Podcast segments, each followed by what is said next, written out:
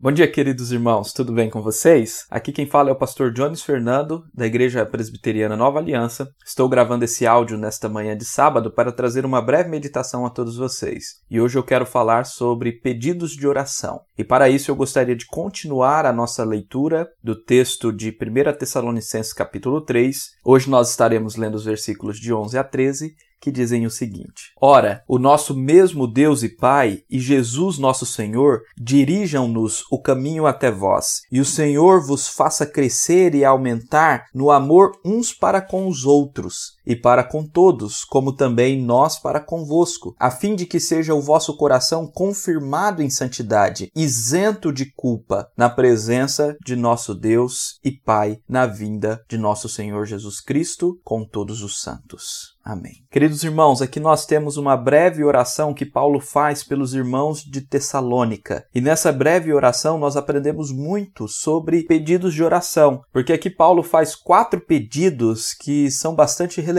para nós e compreendemos então como nós podemos orar e como nós podemos colocar os nossos pedidos diante do Senhor, para que a nossa oração não seja repleta de desejos pecaminosos, de vaidades e de vontades carnais e aqui Paulo, então, ele faz quatro pedidos ao Senhor. O primeiro pedido é o pedido da comunhão. No versículo 11, Paulo diz o seguinte: que o nosso Deus e Pai e Jesus, nosso Senhor, dirijam-nos o caminho até vós. Anteriormente, nesta carta, Paulo falou do seu desejo de estar em comunhão com os irmãos de Tessalônica, para suprir a falta deles, para reparar a deficiência da fé daqueles irmãos que ainda tinham que aprender algumas doutrinas então Paulo estava desejoso de estar com os irmãos. Este é um pedido que nós podemos fazer, inclusive nessa época que nós estamos vivendo. Orarmos ao nosso Deus, ao nosso Senhor Jesus Cristo, que ele abrevie o tempo desta pandemia para que nós logo possamos nos reunir e estarmos juntos em comunhão. Precisamos dirigir ao nosso Deus esta oração, na certeza de que é ele que controla todas as circunstâncias. É isso que Paulo está fazendo aqui. Ele está clamando ao Senhor, que o Senhor permita que ele esteja em comunhão com aqueles irmãos. E da mesma forma, nós hoje podemos clamar ao Senhor, que o Senhor permita que nós possamos estar em comunhão uns com os outros, abreviando os dias desta pandemia. O segundo pedido que Paulo faz é que aqueles irmãos cresçam e progridam no amor uns para com os outros. Ele diz isso no versículo 12: E o Senhor vos faça crescer e aumentar no amor uns para com os outros e para com todos, como também nós para convosco. Observe que o amor aqui é fundamental, tanto para a comunhão como também para o próximo pedido, que é o pedido da santidade. Então, Paulo pede que o amor daqueles irmãos cresça. Ele está pedindo que haja progresso na fé, como nós conversamos ontem, sobre a importância do crescer na fé, do desenvolver a fé, do continuar amadurecendo. Então, Paulo está preocupado que o amor desses irmãos continue crescendo. Ele já havia dito anteriormente que o amor desses irmãos era um amor abnegado, e isso é fundamental. O fato deles amarem de forma abnegada faz com que eles consigam ser saciados no Senhor e abrir mão das suas próprias coisas para o bem do próximo, para o bem do outro, para se doar. Eis aqui o segredo da satisfação, do contentamento, ter um amor abnegado. E Paulo está pedindo que este amor cresça e cresça não apenas para Deus, mas cresça também de forma horizontal, em nome de Jesus. O terceiro pedido que Paulo então faz, como nós já vimos, é o pedido da santidade. E esse pedido está no versículo 13, quando ele diz: a fim de que o vosso coração seja confirmado em santidade. A santificação é a obra do Espírito Santo em nós que tira o pecado do nosso coração e nos faz mais semelhantes ao nosso Senhor Jesus Cristo. Então, viver em santidade é viver seguindo o exemplo do nosso Senhor Jesus Cristo. É abandonar pecados, é abandonar vaidades, é abandonar idolatrias para ser mais semelhante ao nosso Senhor. Entendam que isto é uma obra do Espírito Santo e por isso nós precisamos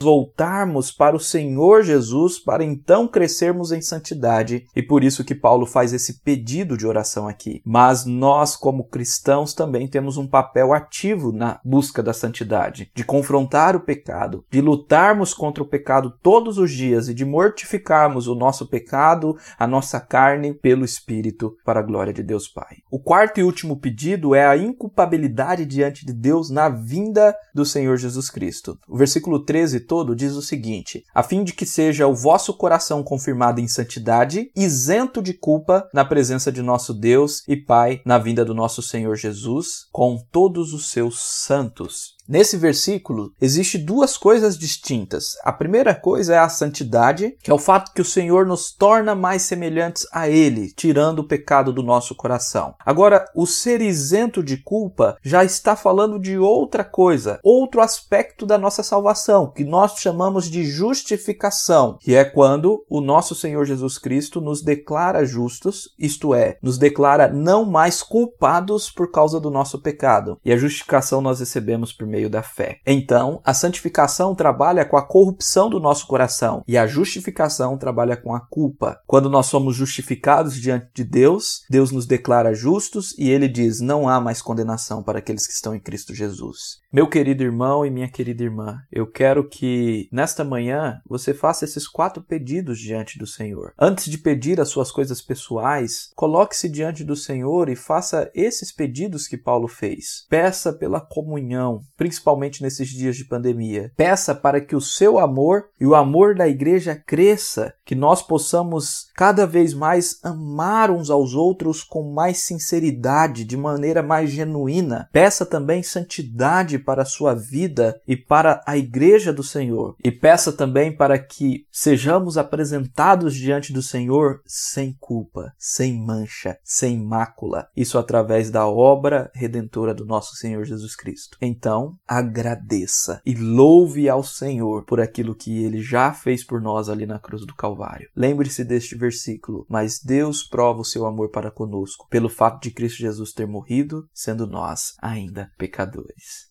Em nome de Jesus, que o Espírito Santo te ajude a orar nessa manhã e que esses pedidos façam parte da sua oração diariamente para a glória de Deus Pai. Que Deus abençoe o seu dia.